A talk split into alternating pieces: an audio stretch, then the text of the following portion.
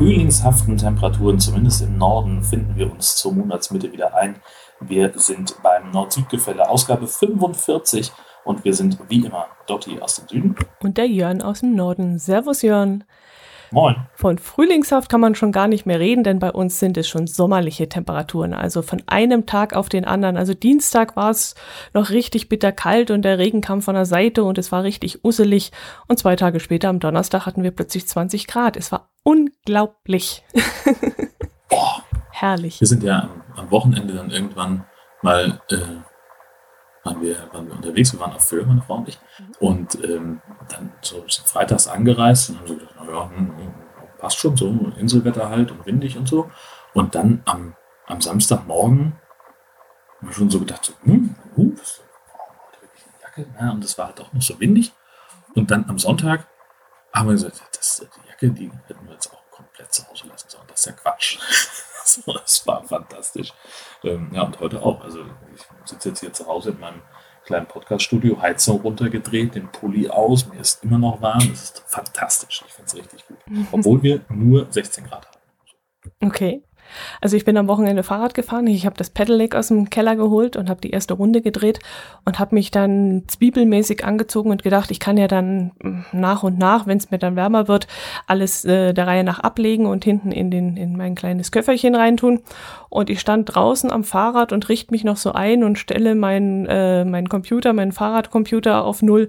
Und da lief mir schon der Schweiß runter. Dann habe ich da schon angefangen, alles auszuziehen. Also es war wirklich in der prallen Sonne viel zu warm. Allerdings bin ich dann bei uns hier äh, durch den Wald gefahren und da lag dann tatsächlich an einer Stelle noch ein halber Meter Schnee und da musste ich das Rad dann Ach. durchschieben. Doch, da hat sich dann noch gehalten gehabt. Ja, das hat, also das, das Frühlingswetter hat bei uns jedenfalls zu einer regelrechten Krokusexplosion mhm. geführt. Ich hatte so ein bisschen Sorge, dass es im Husumer Schlosspark dieses Jahr so gut wie keine Krokusse zu sehen gibt. Ähm, also es gab welche, aber halt nicht so flächendeckend wie sonst. Normalerweise sind die Wiesen im Park halt wirklich komplett mit Blumen bedeckt. Die stehen so ein bisschen auf Abstand, aber wenn man so drüber guckt, das sieht aus wie ein großer Teppich. Und das hatten wir dieses Jahr gar nicht. Da waren ganz viele große grüne Bereiche dazwischen. Mhm. Und jetzt, äh, wo es so warm geworden ist, sind die regelrecht ja, explodiert, möchte man fast sagen. Also jetzt sieht es richtig, richtig toll aus. Und die nächsten paar wenigen paar Tage ähm, kann man das jetzt hier noch genießen, weil ähm, so richtig lange halten die Krokusse jetzt nicht mehr. Wir brauchen nur ein paar Tage, dann sind sie wieder weg. Mhm. Aber die grünen Flächen sind dann also auch noch bunt geworden. Genau, die mhm. haben es auch noch geschafft. Na schön. Und dabei fällt mir ein, dass äh, Husum zum ersten Mal einen Krokusblütenkönig hat. Ach, das was? Ich, äh, wollte ich eigentlich letztes Mal schon erzählen, habe ich ganz vergessen. Ähm, gibt ja jedes Jahr wird äh, die Krokusblütenkönigin gewählt und äh, zum, in diesem Jahr haben sie es zum ersten Mal äh, geöffnet, dass sich eben auch Männer bewerben können. Und äh, dann war jemand, ich komme wieder nicht auf den Namen, Oke heißt er mit Vornamen, Oke Pausen, ich weiß es, muss ich nach, schreibe ich in die Shownote, ähm, der erste Krokusblütenkönig, den Husum hat. Und wurde das irgendwie reglementiert oder, oder wurde das irgendwie, wie war denn die Regel da? Hat das jetzt geheißen, so dieses Jahr gibt es mal einen Mann und nächstes Jahr eine Frau oder wie wurde das dann entschieden dieses Jahr? Ja, da wird immer aufgerufen, mhm. ähm, öffentlich, ähm, also hauptsächlich per, per Plakat und äh, die, die Lokalzeitung hängt sich dann da auch mit dran, dass man also äh, erstmal Bewerbungen einschicken kann. Und diesmal gab es eben die Regeländerung, dass sich auch Männer bewerben dürfen um dieses Amt. Und dann gab es nachher irgendwie ein Online-Voting oder so eine, so eine Coupon-Aktion von der, dass man irgendwie so, so, ein, wie so ein Wahlzettel aus der Zeitung ausschneidet und dahin schickt.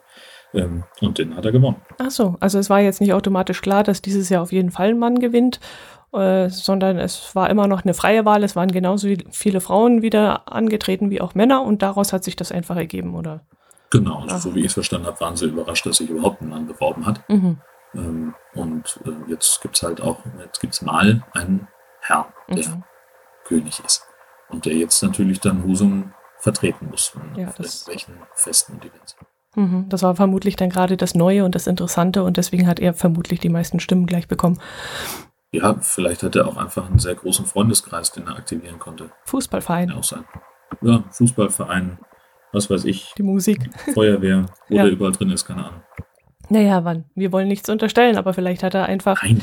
das Amt hervorragend äh, ausgeführt und, und oder war dafür prädestiniert und dann hat man ihn halt gewählt als Besten. Kann ja durchaus ja, sein. Das wird es wohl sein. Warum hat man dann nicht einfach einen König und eine Königin gewählt? Das wäre ja auch ein, eine Möglichkeit gewesen, wie beim Fasching. Da gibt es ja auch immer einen Prinz und Prinzessin, glaube ich. Ja, ja. Ich, also ich glaube, das ist einfach, dass, dass sie halt von vornherein gesagt haben, also es reicht ein Regent, ne? Also weil die, die Aufgaben wahrscheinlich nicht ganz so umfangreich sind.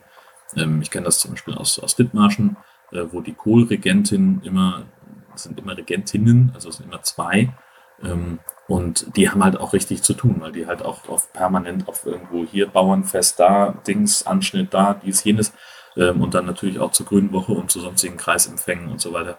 Die sind richtig unterwegs und ich schätze einfach mal, ich weiß es nicht, ähm, dass der Kokosblütenkönig da nicht ganz so viele Veranstaltungen hat, mhm. halt nur zum, zum, zum, zum Fest, zum, zur Kokosblüte. Ähm, das, die, das Fest hat tatsächlich, findet ja immer an einem festen Datum statt und auch in diesem Jahr wieder ungefähr, naja, 14 Tage bevor die Kokos überhaupt geblüht haben. Also da kommen dann immer busseweise die Leute an ähm, da ist hier großes Volksfest äh, in der Innenstadt und am Hafen. Und äh, natürlich flanieren die dann auch alle durch den Park. Und ganz häufig ist es so, dass die Krokusse dann noch gar nicht aufgeblüht sind. Das tut mir immer so ein bisschen leid, weil dann halt irgendwie auf dem Samstag stehen hier auf einmal 20 Reisebusse auf dem Parkplatz. Mhm. Und äh, die sind dann mutmaßlich ein bisschen enttäuscht. Und die wirklich aus, alle, aus allen Ecken herkommen. Also ich habe dieses Jahr sogar Leute aus Bayern gesehen. Ja, ja, klar. Das ist natürlich wetterabhängig und dann kannst du schon mal die ganze genau. Krokusblüte um zwei Wochen verschieben. Das ja, ist ja bei der Tulpenblüte auch, wenn du da mit den ganzen Busladungen nach Holland fährst und möchtest die Tulpenblüte sehen und hast halt gerade Pech, dass es sich äh, verschoben hat um zwei Wochen oder ja, nach hinten meistens, dann stehst du dann auch da und hast noch nichts anzusehen. Genau, das ist halt so dieses Risiko. Mhm. Also dieses Jahr ähm, ist es halt einfach durch die, durch die Nässe der Kokosmarke sehr trocken. Ähm, hat er sich so ein bisschen gedacht, oh, wenn das gesund ist, dann komme ich nicht raus. Also wir haben, ich glaube, ich habe sogar schon mal erzählt, die Krokusblüte auf dem Hündle oben. Ich glaube, das sind äh, 1500, 1600 Meter müssten das sein. Und da ist es dann natürlich auch so, da kann locker noch ein bisschen Schnee liegen und ein bisschen länger liegen bis in den Mai hinein und dann weiß man eben auch nicht, wann die Krokusblüte ist. Und da haben sie aber eine ähm, Webcam oben installiert und so kann man dann wenigstens kurzfristig entscheiden. Unter der Woche kann man reinschauen und sehen, ah, jetzt fangen, fangen sie langsam an, das könnte gut werden am Wochenende und dann kann man herkommen und sie sich anschauen.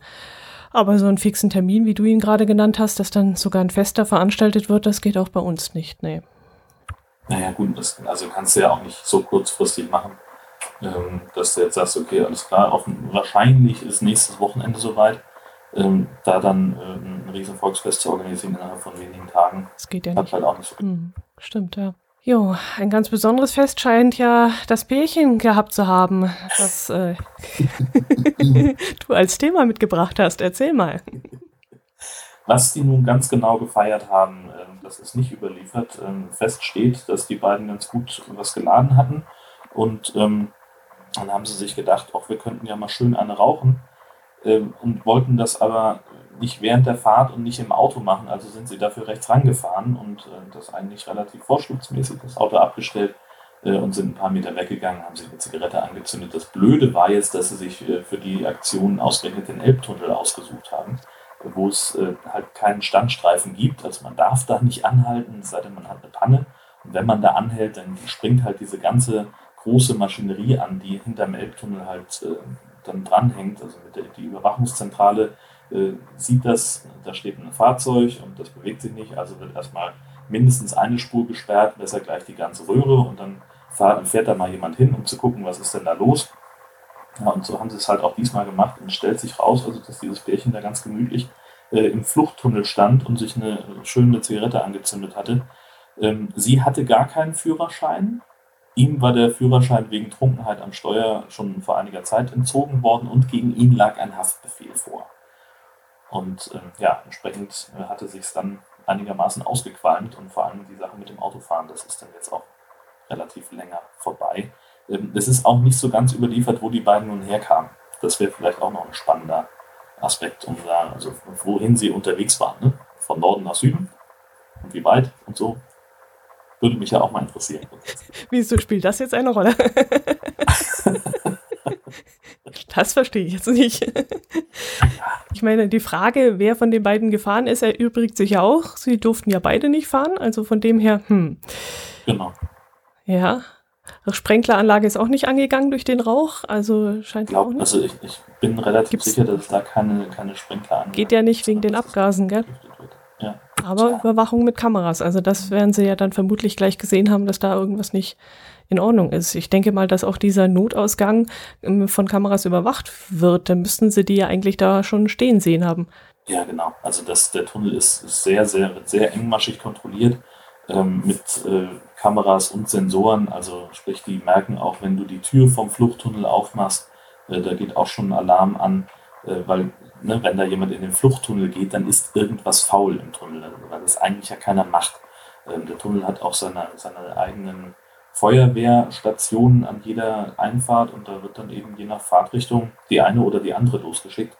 Ähm, ich weiß jetzt nicht, ob die Feuerwehr da auch gleich mit ausgerückt ist oder ob sie erstmal nur die Polizei angerufen haben, die da auch in der Nähe ähm, stationiert ist, um eben schnell im Tunnel sein zu können, wenn was ist. Und ähm, das ist, soweit ich weiß, äh, aber auch ohnehin Vorschrift. Also Tunnel ab einer bestimmten Länge müssen so eine engmaschige Überwachung haben. Zum Beispiel auch der ähm, beim Nordostseekanaltunnel in Rendsburg.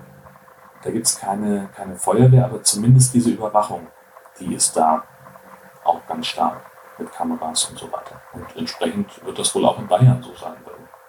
Gehe ich davon aus. Gibt es das bei euch? Gibt es bei uns Tunnel? Wo ist denn bei uns der nächste Tunnel? Ah, zwölf Kilometer entfernt, aber das ist nur ein ganz kurzer. Aber äh, äh, da fragst du mich jetzt gerade Sachen, keine Ahnung. Ich, mich würde jetzt auch in diesem Zusammenhang interessieren, was die jetzt alles für äh, Sachen erwarten, zu erwarten haben. Welche, welche, äh, für was können die belangt werden? Tja, also natürlich erstmal fahren ohne Führerschein, Ja, ja, ohne, ohne Fahrerlaubnis. Ähm, Dann nehme ich mal an, dass sie, dass sie auch wegen, wegen Trunkenheit am Steuer noch verknackt werden. Weiß gar nicht, ob das geht in beiden Fällen. Also, dass, dass man für ein Vergehen zwei verschiedene Strafen bekommt, das kann ich jetzt gar nicht sagen. Ähm, dann werden sie zumindest die Kosten für den Abschlepper übernehmen müssen. Ob da noch weitere Einsatzkosten dranhängen, die denen auch noch aufgepumpt werden, keine Ahnung. Die hatten da bestimmt absolutes Halteverbot. Ob wegen solchen Sachen, die auch noch belangt werden können, das ist natürlich. Ja, wie es aber grundsätzlich, also ich glaube, auf der Autobahn gilt ja sowieso Halteverbot, ja, ja. ähm, abgesehen eben von der, von der Panne, wenn es so alternativlos ist. Missbrauch von. Hm, Naja, gut. Also da mal eine Tür aufmachen, reingehen, würde ich jetzt noch nicht als Missbrauch sehen, aber die haben sich da auf jeden Fall, äh, glaube ich, gut was aufgehalst. Und was, was mir aufgefallen ist, ähm, auch in, in ganz anderen Zusammenhängen, also ich kriege ja dienstlich eine ganze Menge Polizeipressemitteilungen und ähm, ganz viele Straftäter werden wegen so einem blöden Verhalten verknackt. Ich weiß nicht, aber ich glaube, wir haben hier auch schon mal drüber gesprochen, dass es ganz, ganz häufig so ist, dass irgendwo jemand am Bahnhof steht, äh, außerhalb des gekennzeichneten Raucherbereichs äh, sich eine Zigarette anmacht, wird angesprochen von der Bundespolizei, äh, muss mit auf die Wache, Personalien festgestellt, hoch ein Haftbefehl, hoch noch eine ausstehende Strafzahlung von mehreren tausend Euro. Können Sie die bezahlen? Nein, aha. Ähm, und das hast du ganz, ganz häufig. Und wie gesagt, bei ihm war es ja auch wieder so. Ähm, da liegt ein offener Haftbefehl gegen ihn vor. Und dann, dann macht er so eine Schoten. Ich Hm. verstehe das gar nicht. Das stimmt. Sich ja. so schlau vorkommen oder? Naja, wenn Alkohol im Spiel war, hat der wahrscheinlich in dem Moment gar nicht dran gedacht. Ja, aber er wusste ja, Dusselig. dass, dass ihm auch der Führerschein entzogen wurde und ich weiß nicht, ob der, dieser Haftbefehl damit in Zusammenhang steht, aber sich dann auch noch ins Auto zu setzen und, und dann noch so ein, so ein Risiko einzugehen, ein doppeltes Risiko, da gehört schon eine Menge zu. Ja, könntest du recht haben, aber ich glaube, so weit denkt der in dem Moment nicht. Ja. Dem wird dann in dem Moment alles egal sein, weil ihm kann ja keiner was, weil äh, Führerschein ist ja schon weg, kann man nicht mehr abnehmen. Keine Ahnung, ich weiß es nicht. ich weiß nicht, was in den Köpfen von solchen Menschen vorgeht, aber äh, keine Ahnung. Sehr schön. Was wollen Sie denn von mir? Ich habe doch gar keinen Führerschein. Genau. Könnte ich Ihren Führerschein in Zug in Jahre schmieren. Ja, und was erwartet äh, die Leute, die die Hitlerglocke äh, ja, beschädigt haben, muss man ja schon fast sagen. Da stand ja auch was in der Zeitung. Ja, da hat uns äh, Mrs. Tudor äh, darauf hingewiesen bei, bei Twitter, ähm, dass jemand sich an einer Hitlerglocke äh, zu schaffen gemacht hat. Und zwar äh, war es so, dass da, und zwar äh, geht es um eine andere Hitlerglocke als die, die wir besprochen haben. Ähm, die hier steht in Niedersachsen, äh, ich habe es mir aufgeschrieben. Weserdorf-Schweringen. Richtig, genau. Und dort haben Unbekannte einfach mal relativ entspannt das, ähm, das, das Hakenkreuz und auch so, so einen Spruch weggeflext von der Glocke und haben das einfach haben dafür gesorgt, dass man das nicht mehr lesen kann. Letztlich ja etwas, das wir äh, so ähnlich auch schon mal in der vergangenen Folge besprochen haben.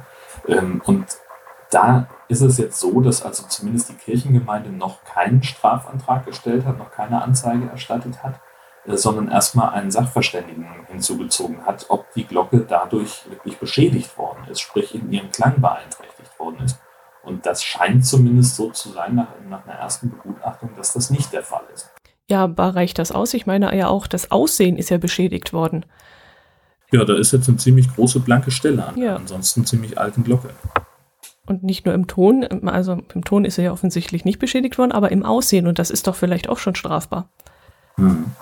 Und auch vor allem das Ansehen, das jetzt natürlich auch Schaden nimmt, denn die, äh, dem Ganzen ging ja ein monatelanger Streit wieder vorneweg, äh, dass eben dieses Nazi-Symbol, wie waren das im Allgemeinen, ähm, die Landeskirche hat wohl geprüft durch einen Sachverständigen, äh, ob, nee, warte mal, wie war denn das? Ich habe es noch selber gelesen und bin da auch darauf aufmerksam geworden. Es ging also auch irgendwie, die wollen sie nicht mehr aufhängen. Da gab es Gegner, die gesagt haben, sowas könnt ihr nicht wieder aufhängen. Aber die Gemeinde, die hat dann auch wieder dafür gestimmt und gesagt, das ist auch einfach ein, ein Teil unserer Geschichte und das gehört dazu. Und sie waren jetzt, glaube, wenn ich es richtig in Erinnerung habe, wieder dafür, sie aufzuhängen. Das war jetzt wohl durch. Mm, und das ist aber schon wieder länger her. Ich glaube, im September war das, als ich das zum letzten Mal gelesen hatte. Die Glocke war im September entdeckt und zwischenzeitlich außer Betrieb genommen worden. Im März war entschieden worden, die Glocke wieder läuten zu lassen. Jetzt habe ich es gefunden. Genau. Ja, und dann waren wohl welche schneller und haben das Ganze äh, unter, mit einem Winkelschleifer sind sie dem Ganzen zu Leibe gedrückt und haben das Hakenkreuz entfernt. Und jetzt hat offenbar vor sechs Tagen auch der, die Landeskirche Stellung genommen. Mhm. Versuche das hier gerade mal zu überfliegen. Mm, und zwar wollen sie jetzt erstmal prüfen, welche Schritte zu ergreifen sind. Mhm. Haben da sehr intensiv diskutiert und wollen ja genau weiterleiten lassen. Man, sie könne einerseits nachvollziehen, dass da Fakten geschaffen worden sind, andererseits ähm, sehe man die Verantwortlichen der Gemeinde immer noch in der Pflicht, die Aufarbeitung der Geschichte dieser Glocke weiterzuführen. Mhm. Ja, aber eigentlich ist das Selbstjustiz, was die da gemacht haben, gell? Richtig. Und das ist strafbar. Also es ist Sachbeschädigung, kann man eigentlich nichts sagen. Aber ich meine, sie haben meine vollste Sympathie, weil ich habe ja auch in der letzten Episode gesagt, also ich kann das nicht verknusen, dass man so eine Glocke dann bimmeln lässt, gerade weil mich das dieser Ton stören würde. Weißt du, dieser Ton, der mhm. ja das hinausträgt. Naja. Ja, also sprich eigentlich, äh, und ich glaube, also wenn man das zu Ende denkt, müssten dann eben solche Glocken einfach ja, eingeschmolzen und neu gegossen werden ohne das Hakenkreuz. Und dann wäre es ja, wäre es dann für dich wieder okay? Tja. Wenn man jetzt also diese, die Glocke, über die wir letztes Mal gesprochen haben, wenn man die nähme und, und sagt, ja komm, dann machen wir halt eine neue draus, äh, wo, was weiß ich, eine Friedenstaube drauf ist oder so. Ich glaube schon, dann schon gerade, gerade mit dem Hinblick, den du jetzt, gerade den Vorschlag, den du genannt hast, da eine Friedenstaube drauf zu machen und das Ganze, ja, ich glaube, das wäre dann eine Wiedergutmachung. Das würde ich dann so sehen. Und dann neu weihen lassen und dann würde ich sagen, ja, das ist in Ordnung. Ist das jetzt ein falscher Gedanke von mir? Ja, die, die, die, klar werden die geweiht. Die haben doch da auch so eine, was ist das, eine Hochzeit oder was? Nee, eine Hochzeit war beim Schiff, glaube ich, gell? Nee, beim Auto. Also hierzulande im, im Norden mhm. ähm, wird, äh, da werden keine, werden weder Gegenstände noch Tiere gesegnet. Okay. Ähm, also wenn jetzt zum Beispiel irgendwie, keine Ahnung, ne, so dieser Klassiker, ähm, wenn die, die Gemeinde kriegt ein neues Feuerwehrauto zum mhm. Beispiel. Und dann kommt irgendjemand auf die Idee, den örtlichen Pastor zu fragen, Mensch, können Sie das Ding nicht segnen wegen allzeit gute Fahrt und immer eine Handbreit Wasser im Tank? Ähm, und da gibt es eigentlich so dieses Ding, nee, das macht, macht die Kirche eigentlich nicht. Und dann greifen sie halt immer so zu dem Trick, dass sie halt nicht das Feuerwehrfahrzeug segnen, sondern halt die Leute segnen, die zufällig in dem Auto drin sitzen in dem hm. Moment. Aber so diese Segnung oder, oder Weihung ähm, eines, eines Gegenstandes, ich müsste dann nochmal meine Frau fragen, ob das bei Glocken auch so ist, aber ich, mein Stand ist eigentlich, dass äh, zumindest hier in Norddeutschland ähm, Gegenstände nicht gesegnet oder geweiht werden. Also ich habe im Hinterkopf, dass bei uns schon Feuerwehrfahrzeuge geweiht werden oder ja, doch. Und ich kenne das, dass diese Glocke, wenn sie da irgendwie aus diesem, aus dieser Asche herausgenommen wird oder so, die, die Asche ist ja dann auch irgendwie ein bisschen festgebacken oder so und dann wird die da rausgehauen aus dieser Asche, dass dann sogar ganze Delegationen von dieser Kirchengemeinde dorthin fahren und diesen Moment dann erleben. Und so viel ich weiß, ist dann auch der Pfarrer dabei und segnet die auch. Aber was jetzt segnen ja. und weihen ist, das darfst du mich jetzt nicht fragen, was da der das Unterschied ist. Im Prinzip ist, ist das das Gleiche. Ja, gut. Nur Segen ist halt letztlich nur diese Handbewegung, ne? Kreuzschlagen mhm. und fertig. Und Weinen ist dann noch mit Weihwasser zusammen. Aber vielleicht gibt es da auch einfach einen, einen, Unterschied im Verständnis zwischen katholisch und evangelisch. Das könnte durchaus sein, ja. Hm. Dann noch so, eine, so, ein, so ein Dings von, keine Ahnung. Aber zurück zum Thema. Also ich glaube, damit könnte ich leben, wenn die dann eingeschmolzen werden würde und dann von äh, das Material verwendet werden würde und vielleicht ein anderer Spruch hinein ähm, zum Gedenken oder irgend sowas. Und das, damit könnte ich dann leben, ja. Hm. Ist das grenzwertig? Ist das eine Grauzone?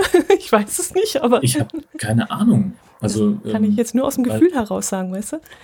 Ja, ja, eben. Also das, das ist ja, also ich würde auf jeden Fall sagen, dass das irgendwie eine, eine Grauzone ist, weil ähm, am Ende ist es ja immer noch das gleiche Material. Es ist einfach nur in eine andere Form gegossen. Mhm. Das, aber andererseits sagt man ja auch Schwerter zu Pflugscharen. So, das ist ja so, so ein altes Stichwort. Mhm. Mhm ja, das gleiche Material, es ist die gleiche Geschichte noch dahinter.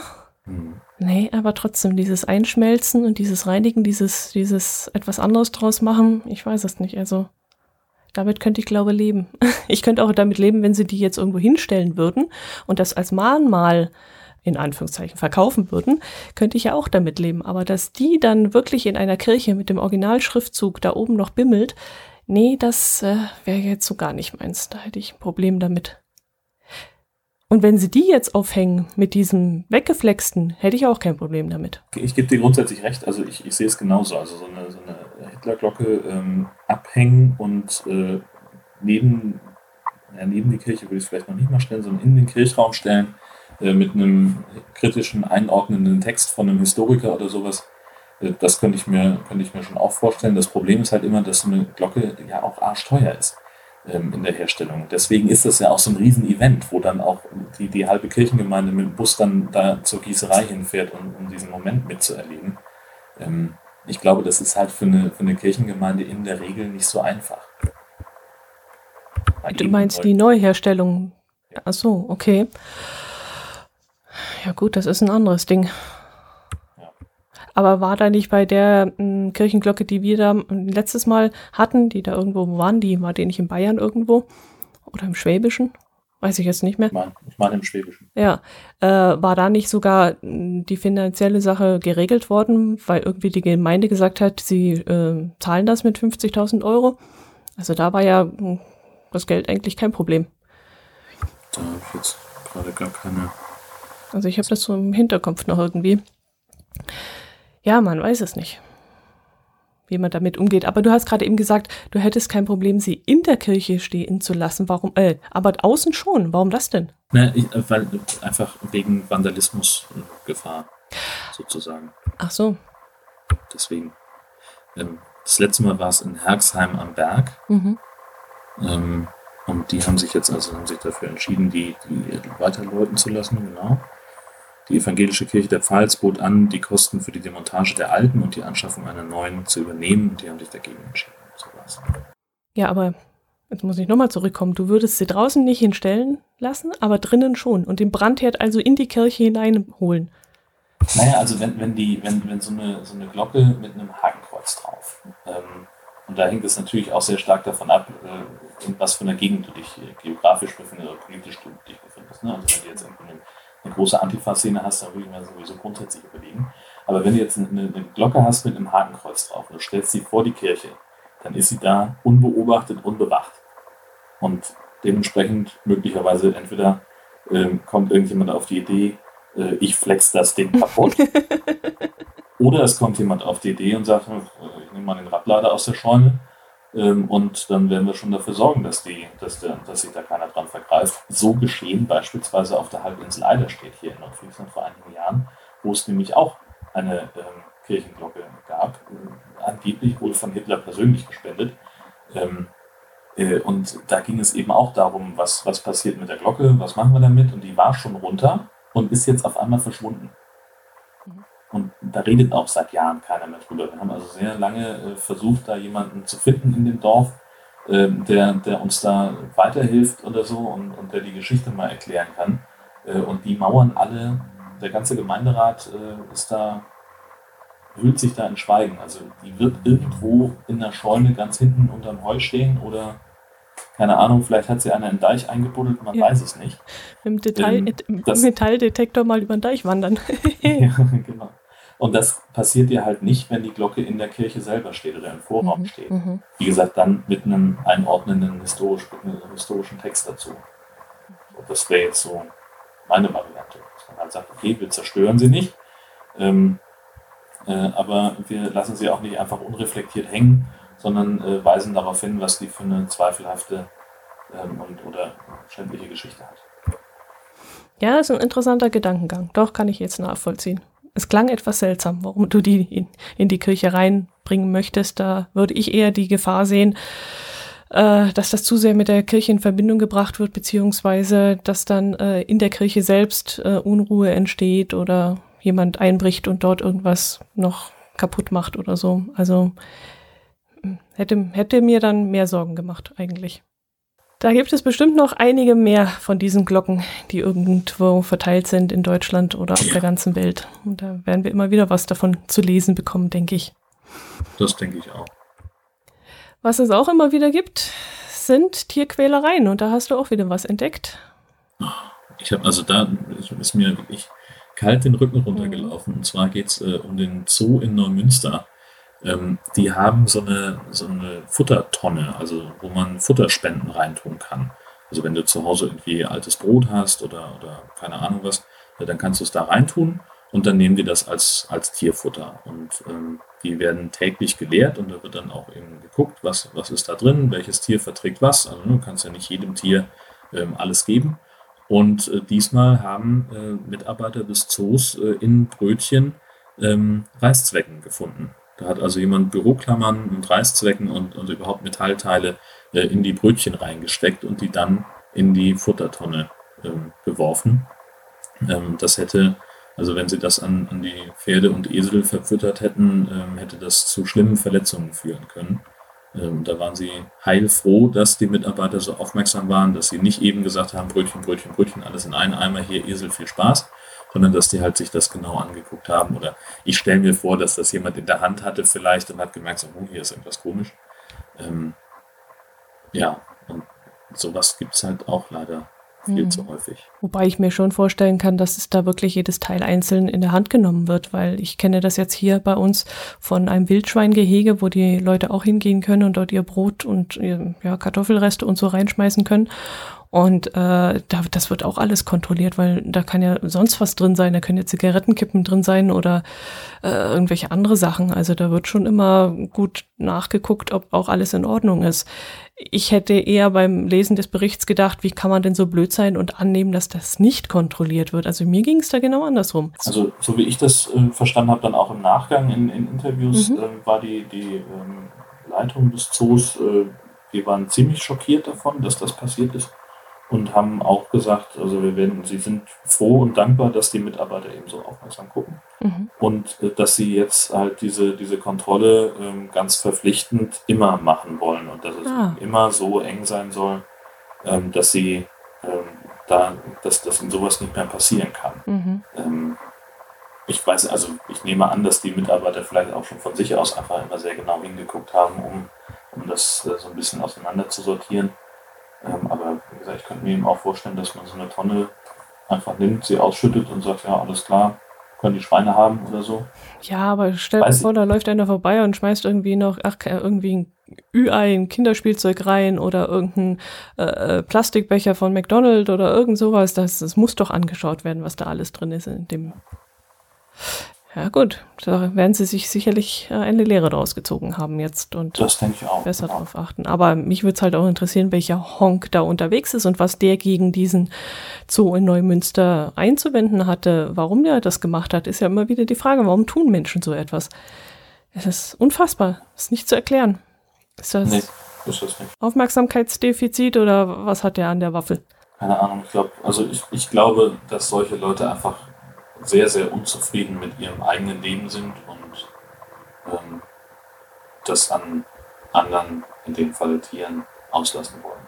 Und Schwächere. Oder es ist halt möglicherweise eben auch ein, ein ähm, es gibt ja auch genug Gegner von Zoos, ähm, die darauf mit solchen Mitteln dann, obwohl das sind ja eigentlich auch Tierschützer. Ja, eben. Dass die Tiere eben. verletzen würden, um genau. darauf aufmerksam zu machen, dass sie in Zoos nichts zu suchen haben. Ja. Das ist auch. Ja, habe ich selber gemerkt. ähm, aber also ich, ich, aber merkst du daran, also ich kann es überhaupt nicht nachvollziehen und ich finde überhaupt keinen, keinen Erklärungsansatz, wie ich das für mich auch begreiflich machen kann, was, was in solchen Leuten vorgeht. Ja, hat denn auch keiner, äh, ist denn noch nie jemand erwischt worden dabei oder ist da noch niemand gestellt worden und gefragt worden, warum machst denn du so einen Stuss? Also das auch so, so äh, Leute, die, die das Futter von, von Hunden da Reißzwecken und, und sowas reinmachen, die müssen doch auch irgendwann mal erwischt worden sein.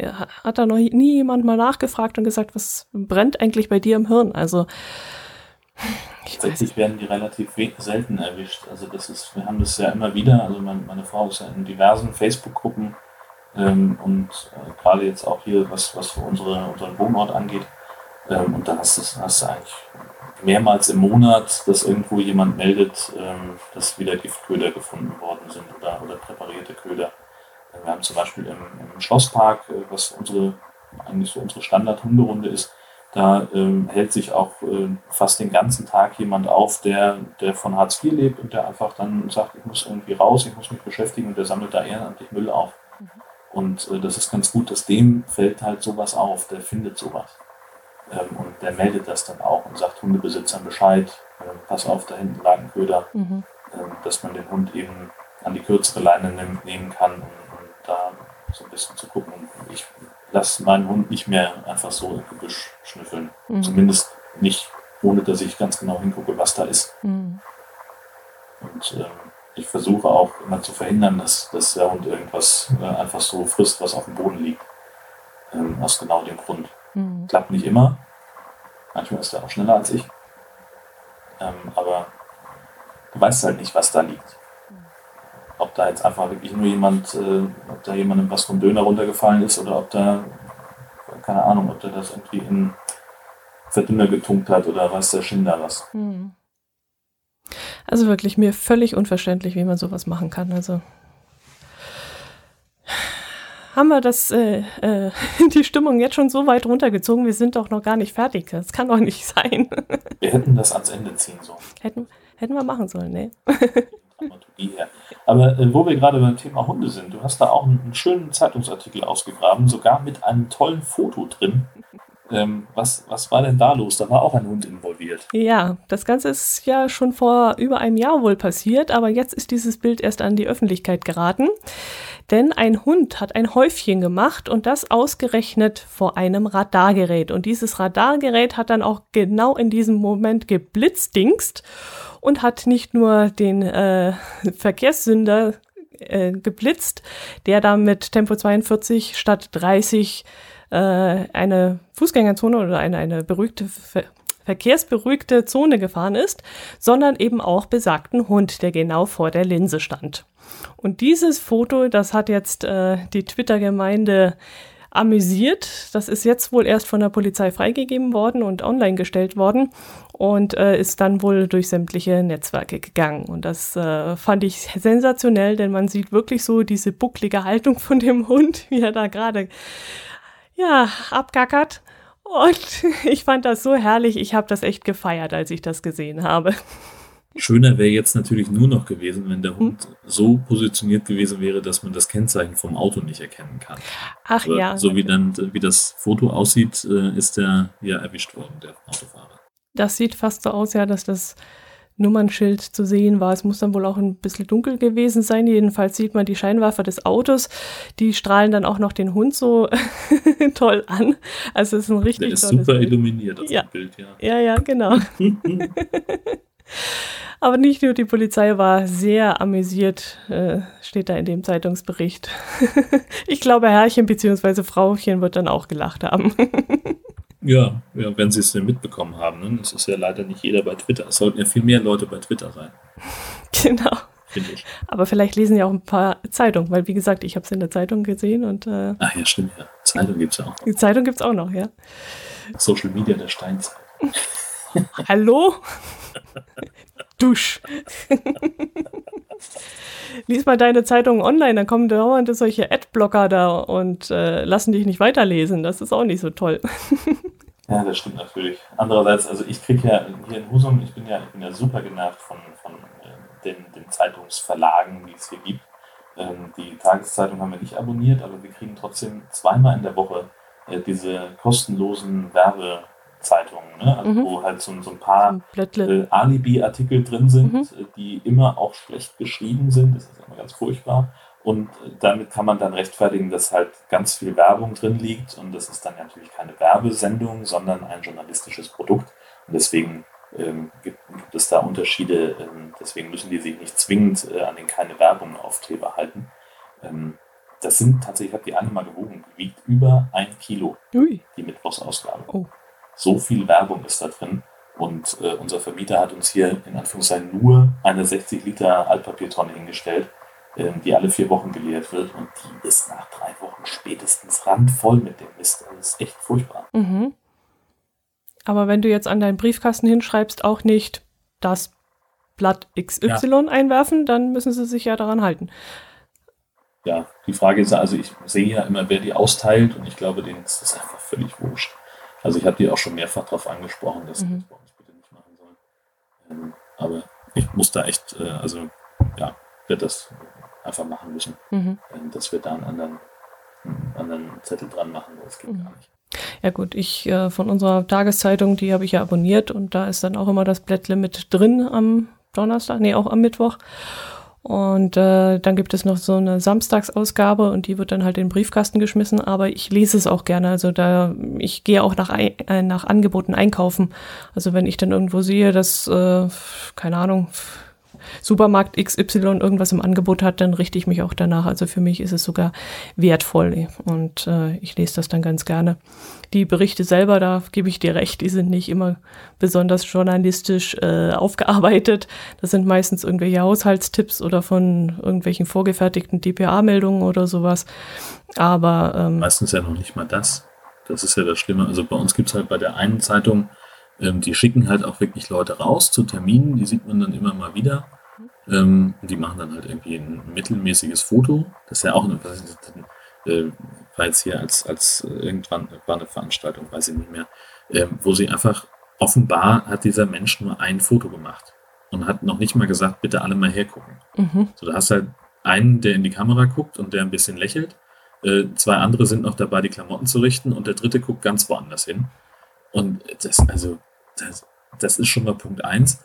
Und dann halt auch, äh, also wenn es wenigstens irgendwie DPA wäre oder eine Pressemitteilung von jemandem, der das schon mal gemacht hat, dann hättest du halt auch einen Text, den du einigermaßen lesen kannst. Aber ich sitze da ganz häufig davor und denke mir, meine Güte, das sind so Basiswissen Lokaljournalismus oder Basiswissen Text schreiben, äh, dass das da einfach gar nicht vorhanden ist.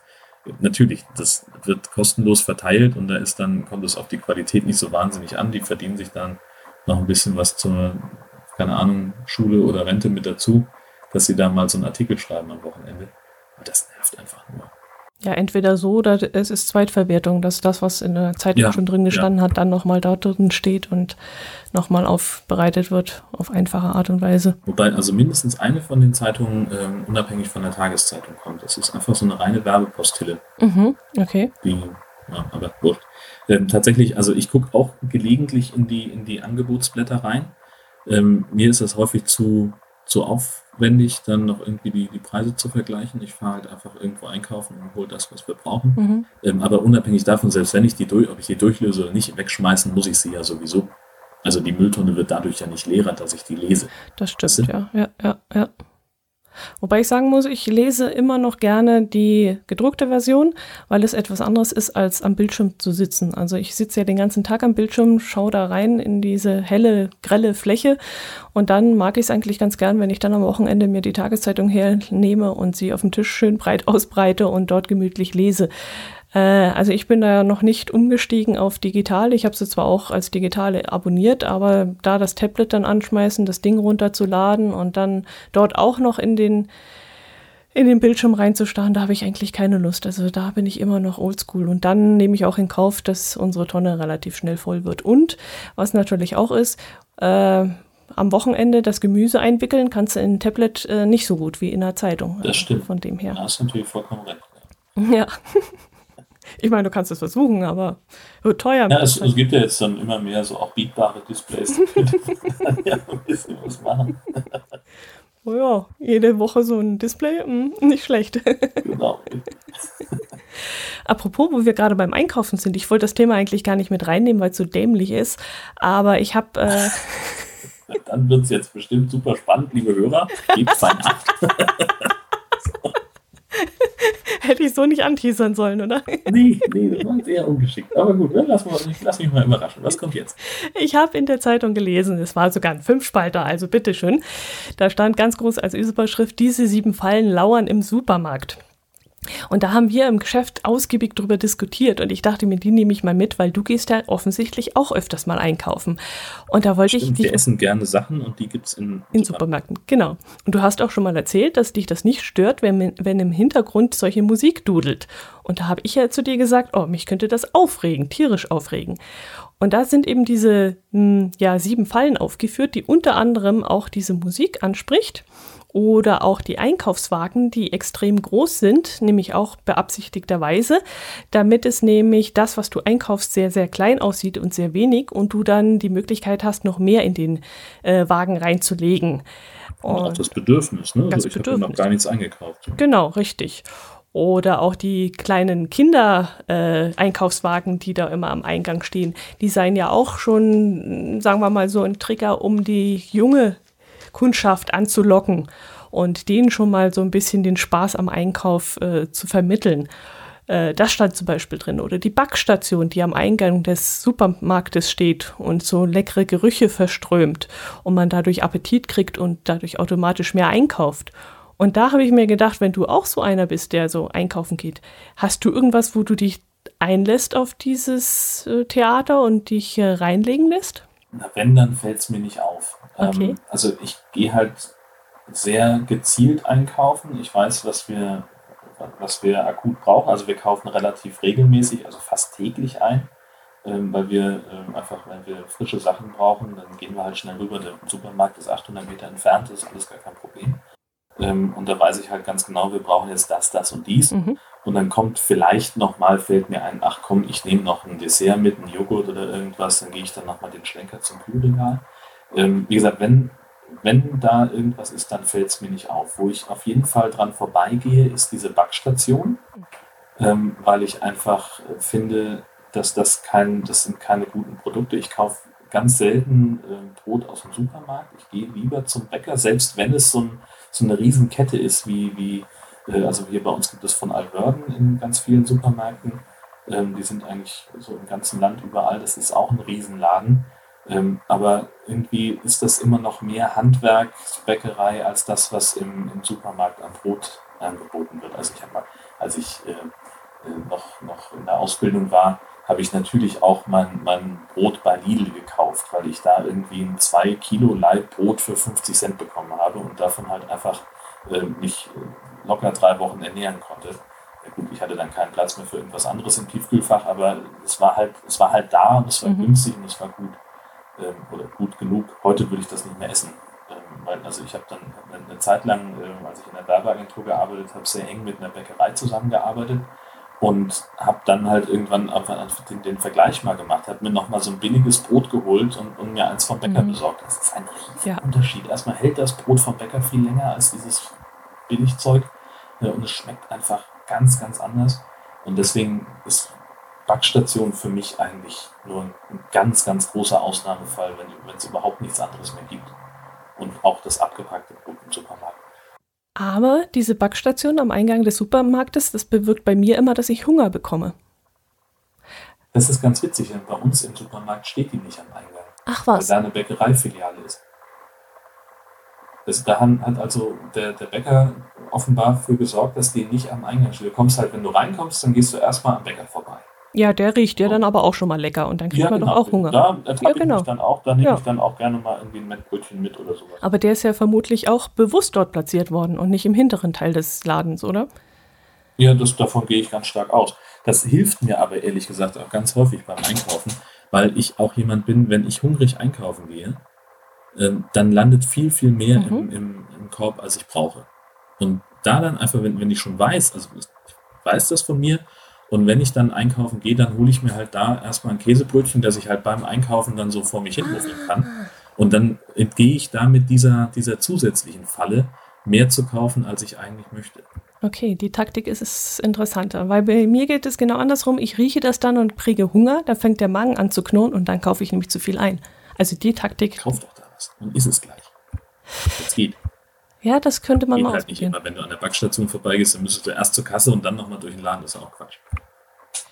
An der Backstation selber ja, aber wir haben das auch bei uns im Supermarkt, dass da gleich gekassiert wird. Also das ist dann eine Bäckerei, die zwar zu dem Laden gehört, aber dort kannst du dann auch gleich zahlen. Ja, das wäre eine, das wäre eine Idee. Da gleich mal eine leckere Leberkässemmel essen und dann mit vollem Magen zum Einkaufen gehen. Siehst du, hat sich schon gelohnt. Ja, genau, ja. Und so Sonderangebote, lässt du dich davon irgendwie Kürre machen oder anlocken? Gar nicht. Gar nicht. Also das, das ist mir viel zu anstrengend, ähm, da mich, mich hinzusetzen. Also mein, meine Mutter macht das ähm, die, die guckt sehr genau, ähm, was äh, in, in welchem Laden gerade wie viel günstiger ist als im anderen. Die hat halt auch aber sämtliche Preise im Kopf von den Sachen, die mhm. sie halt normalerweise kauft. Ähm, die, die, Arbeit mache ich mir gar nicht. Ja, gut. Also das ist mir zu anstrengend. Ähm, das, also ich, ich, könnte wahrscheinlich eine Menge Geld sparen, wenn ich mich ein bisschen dafür interessieren würde, was die Sachen kosten, die ich, die ich kaufe und wo es vielleicht etwas billiger gibt. Aber andererseits denke ich mir halt auch, ähm, also ich kaufe halt auch manchmal, äh, manche Sachen kaufen wir halt nur im Bioladen. Natürlich ist das halt einfach, wer weiß, wie viel teurer. Andererseits kaufen wir da kein Gemüse, weil das so absurd viel teurer ist als das aus dem Supermarkt, dass sich das auch nicht mehr so richtig lohnt. Ähm, aber ja, wenn ich da, ach nee, weiß ich nicht. Ich beschäftige mich geistig mit, mit anderen Dingen als mit Preisen von mhm. Lebensmitteln. Ich will halt irgendwas essen und dann gehe ich hin und kaufe das. Ja gut, das meinte ich jetzt gar nicht mal. Also dann diesen, diesen Vorvergleich und äh, Prospekte blättern und schauen, wo es was im Angebot gibt, das mache ich schon äh, und äh, tue dann auch meinen ja, Speiseplan so ein bisschen danach richten. Aber ich meinte jetzt eher so diese Eyecatcher, weißt du, du kommst irgendwo rein und da steht ein riesen Schild äh, an irgendwelchen Keksen, die du eigentlich sonst nicht gekauft hättest und da steht drauf, äh, drei mitnehmen, zwei bezahlen oder irgend sowas. Fällst du dann rein und sagst, ach, nimmst du gleich mal drei Packungen mit oder würdest du daran ja, emotionslos vorbeilaufen? Mal so, mal so. Ja. Das, hängt, das hängt wirklich davon ab, wie viel, wie viel Hunger ich habe und was im Prinzip auch, ich sag mal in Anführungszeichen, der Auftrag ist. Also normalerweise läuft es halt so, dass ich irgendwann nachmittags nach Hause komme äh, und wir uns dann überlegen, was wollen wir denn heute eigentlich essen? So, hm, Speiseplan haben wir nicht. Ähm, und dass dann einer von uns gezielt losgeht und dafür einkauft oder wir gucken halt mal, was ist noch da und was müssen wir ergänzen. Mhm. Ähm, und Andererseits gibt es aber schon auch so diesen Wochenend-Vorratseinkauf, dass wir halt sagen, okay, wir müssen jetzt mal so, so ein bisschen wieder äh, die Konservenvorräte aufstocken und weiß der Geier, Klopapier und Waschmittel sind alle, lass mal losfahren. Da passiert das dann schon eher gefühlt, dass, dass wir halt irgendwas sehen und sagen, ach guck mal, äh, das hatten wir lange nicht und ist gerade günstig, dann nehmen wir das vielleicht mit. Mhm. Das schon. Ich würde nicht sagen, dass wir auf äh, Kauf 2 oder Kauf, Kauf 3 und äh, dann kriegst du das, das vierte billiger oder so. So eine Geschichten glaube ich nicht, dass wir da groß drauf reinfallen. Und so Probierhäppchen oder wenn so ein äh, Verkaufsstand vorne am Eingang steht und dich schon abhält und sagt, hier, äh, Käse aus dem Allgäu, irgendwas, äh, bleibst du dann stehen, kostest und nimmst dann auch gleich was mit, weil du dir denkst, oh, da sollte man jetzt auch gleich was mitnehmen, wenn man schon gekostet hat oder so? Also ich koste auf jeden Fall. Aber. Das haben wir bei uns hier, äh, haben wir das nicht so häufig. In, in Kiel gibt es einen Supermarkt, der Citymarkt, äh, die das wirklich auch auf, auf die Spitze treiben. Ähm, da kommst du, an, wenn du an, am Wochenende reinkommst, dann läufst du locker an, an zehn Promotern vorbei, die dir irgendwas andrehen wollen. Ähm, sehr beliebt auch äh, beim Schnapsregal. Äh, probieren Sie doch mal hier, wir haben da eine neue Sorte. Ähm, wo du dich dann halt irgendwie, wo wir uns erstmal angucken, so, ja, wer fährt heute eigentlich? ähm, und ja, manchmal nehme ich dann auch was mit. Also ich habe schon mal an der, an der Käsetheke aus dem, aus dem Häppchen-Ding äh, was rausgenommen und gedacht, so, ey, geil, den brauche ich. Mhm. Äh, und habe da mal was mitgenommen. Ähm, oder auch mal vom, doch in diesem Supermarkt bin ich mal auf eine, auf, auf eine Fleischsorte aufmerksam geworden. Ähm, durch so eine Probierstation, wo ich äh, dann häufiger mein, äh, also fürs, fürs Grillen von eingekauft habe. Doch mhm das schon mal. Aber das war halt, das habe ich halt mehr so als, als Service äh, empfunden und nicht als, als Falle, in Anführungszeichen. Mhm. Also hast du nicht gedacht hinterher, oh, jetzt hast du dich zu was verleiten lassen, was du sonst wahrscheinlich nicht eingekauft hättest oder was zu teuer war oder so, sondern du bist dann auch mit einem guten Gefühl dann rausgegangen und hast gesagt, ja, das war jetzt in Ordnung. Ja, in dem Fall war es tatsächlich so, also dann, wenn wir auf dieses Grillfleisch da kommen, ich war sowieso unterwegs, Grillfleisch zu holen. Ach so, dann hat ähm, es gepasst. Und hätte dann halt irgendwas genommen, was ich halt sonst immer nehme und die sagen, jetzt guck mal, jetzt haben wir auch noch dieses. Also es ist einfach vom, vom Rind irgendwie aus ein, ein anderes Stück Fleisch, ne? was, was man auch offenbar gut grillen kann, was, ich, was mir vorher nicht klar war, mhm. was ich nicht kannte. Ähm, und, und das war einfach, ja, hat mich überzeugt und habe ich jetzt das genommen. Mhm, mh. Also sprich, das muss halt schon, ähm, wenn, wenn mir jemand äh, so, so, ein Häppchen oder so ein Probierdingsbums aufdrängt, ähm, das muss dann schon A, super gut sein und B, sowieso zumindest in dem Bereich sein von dem, was ich ohnehin einkaufen möchte, Ach so. ähm, dass ich sage, dann nehme ich davon was mit. Also ich gehe auch gerne im, im Vorbeigehen, greife ich mal zu und sage vielen Dank und, und verschwinde dann wieder. Okay. Ähm, das schon, aber ich fühle mich da jetzt nicht unbedingt verpflichtet, was davon zu kommen. Aha. Und wie ist es mit äh, so Aufschriften, so von wegen, äh, dass irgendwas ohne Geschmacksverstärker ist oder ohne künstliche Farbstoffe oder äh, besonders diätfreundlich oder irgend sowas? Lässt du dich davon beeindrucken, wenn das irgendwie draufsteht oder pff, probiotisch oder keine Ahnung? Sagst du dann, äh, dann greife ich lieber zu diesem Produkt und äh, kontrollierst das nicht, ob das überhaupt stimmt oder ob trotzdem genug Zucker drin ist? Oder lässt du dich davon einlullen von solchen Aufklebern? Ich weiß es gar nicht. Also wäre mir noch nicht mal irgendwie bewusst aufgefallen. Also ich, ich nehme jetzt nicht irgendwie ein Teil aus dem Regal und stelle dann fest, hoch, das, was daneben steht, und das ist das Gleiche, da steht drauf, dass ich irgendwie davon, äh, äh keine Ahnung, bessere Verdauung habe, dann lasse ich das eine stehen und das andere mit. Das würde ich jetzt nicht sagen. Nee, keine mhm. Ahnung. Also ich gucke halt, zum Beispiel heute hatten wir den Fall, ähm, dass wir ähm, Schmand und saure Sahne brauchten. Mhm. Und da habe ich halt zum, ganz bewusst eben nicht das billigste Produkt genommen, sondern halt von der Molkerei, von der ich weiß, die ist hier in der Region und die bezahlt ihre Bauern fair. Ah. Das ist mir dann wichtiger. Okay. Weil letztlich ist es das gleiche Produkt. Das eine ist halt nur ein bisschen sinnvoller, ökonomisch sinnvoller äh, für diejenigen, die es produzieren müssen. Könnte man jetzt aber auch umdrehen und sagen, Greifst du immer zu Markenware oder würdest du dich auch mal bücken und äh, die no -Name das No-Name-Produkt nehmen, weil du im Grunde weißt, dass sowieso eine Markenware dahinter steckt? Kommt auch sehr stark drauf an. Also bei Dingen wie ähm, beispielsweise Küchenpapier, Toilettenrolle, sowas, ähm, da ist mir die Marke fast egal. Also Sachen, wo halt, ähm, also weißt du, wenn der jetzt irgendwie äh, irgendwie ein, ein wo ich halt abschätzen kann, äh, da, da hat jemand, hat ein, ein Landwirt beispielsweise, um einfach mal gerade dabei zu bleiben, hat da viel Arbeit reingesteckt und, und ich weiß, dass der einfach zu wenig dafür bekommt, dass, dass er da das gemacht hat. Ähm, was jetzt zum Beispiel könnte man das auch auf Nudeln beispielsweise übertragen, wo halt ähm, der, der, der Weizen für gebraucht wird. Ähm, dann würde ich, also ich greife eigentlich nicht zum, zum billigsten in der Regel, nee. Aber ich kaufe auch jetzt nicht das, äh, das Markenzeug, was genau auf Augenhöhe in der super edlen Verpackung steht. Das wäre dann auch zu doof. Mhm.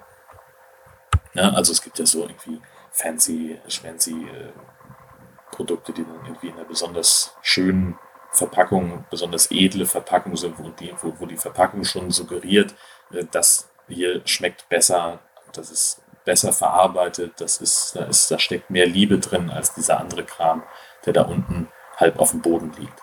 Ähm, das, also da finde ich immer irgendwo so ein Mittelding für mich. Ja, und wenn du jetzt am Tag vorher zum Beispiel Werbung für ein besonders weiches und geschmeidiges Klopapier gesehen hast und dann am nächsten Tag zum Einkaufen gehst und gerade Klopapier brauchst, greifst du dann auf deine Sorte zurück, die du immer hast, oder würdest du dich dann einlullen lassen und sagen, ach, das könnte man mal ausprobieren? Also ich habe schon mal irgend so ein, so ein super softes äh, Toilettenpapier ausprobiert und war damit sehr unzufrieden. War jetzt ein blödes Beispiel, dann mach irgendwas ja. anderes, ein Bier, Bierwerbung. Ich habe jetzt zum Beispiel öfters mal dieses Flensburger jetzt gerade gesehen im Fernsehen, das kommt ja jetzt alle Nase lang. Oder lässt du dich dann von sowas beeinflussen? Würdest du dann dieses Bier dann dadurch mal ausprobieren? Oder müsste dann schon wieder so ein Stand dort zu finden sein, der dich kosten lässt?